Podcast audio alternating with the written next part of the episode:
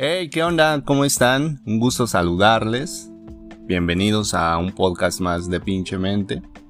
Espero que se encuentren bien con toda la energía y los suyos también. Bueno, el día de hoy les traigo un cuento que se llama El Gorrión, el Gorrioncito. Este cuento se lo escuché a, a un empresario mexicano-japonés, Carlos Kazuga Osaka. Y este cuento se lo contó su padre a él y en cada de sus conferencias, al final de sus conferencias, él cierra con este cuento.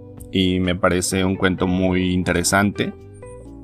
Y bueno, lo quiero compartir con ustedes. Quizá ya lo, lo hayan escuchado en algún momento, pero... Y si no, bueno, hoy lo escucharán. Dice, había un bosque en el que vivían muchos animalitos. De repente este bosque se empieza a incendiar y todos los animalitos empiezan a huir. Solo hay un gorrioncito que va al río. Moja sus alitas, vuela sobre el bosque incendiado y deja caer una o dos gotitas de agua. Tratando de apagar el incendio, va al río, moja sus alitas, vuela sobre el bosque incendiado y una o dos gotitas de agua deja caer.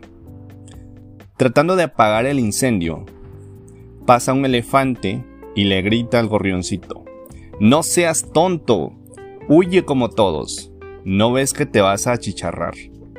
El gorrioncito se voltea y le dice, No, este bosque me ha dado todo, familia, felicidad, me ha dado todo y le tengo tanta lealtad que no importa que muera, pero yo voy a tratar de salvar este bosque. Va al río, moja sus alitas y revolotea sobre el bosque incendiado y deja caer una o dos gotitas de agua. Ante esta actitud, los dioses se compadecen de él y dejan caer una gran tormenta y el incendio se apaga. Y este bosque vuelve a reverdecer y a florecer y todos los animalitos regresan y vuelven a ser felices, más felices de lo que eran. Este bosque puede representar su país, el lugar donde se encuentran, y tal vez estemos en un gran incendio, en una gran crisis política, social, económica y moral. Pero ustedes todos los días, o nosotros, dejemos caer una o dos gotitas de sudor y de trabajo, si así lo hacemos, nuestro país, nuestro lugar donde nos encontremos, nos los va a agradecer y Dios los va a bendecir.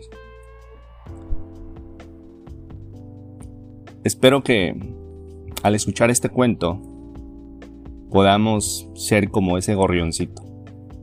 Ser leal al lugar donde estemos y trabajar para mejorar nuestro entorno, ya sea familia, colonia, ciudad, estado, país.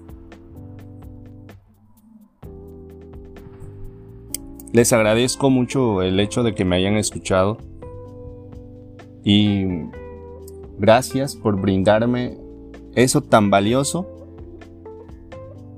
y que nunca van a recuperar en la vida, que es su valioso tiempo. Gracias por compartirlo conmigo y les deseo lo mejor de la vida. Les mando mucha vibra de la buena y que la vida, el universo, Dios, los llene de bendiciones.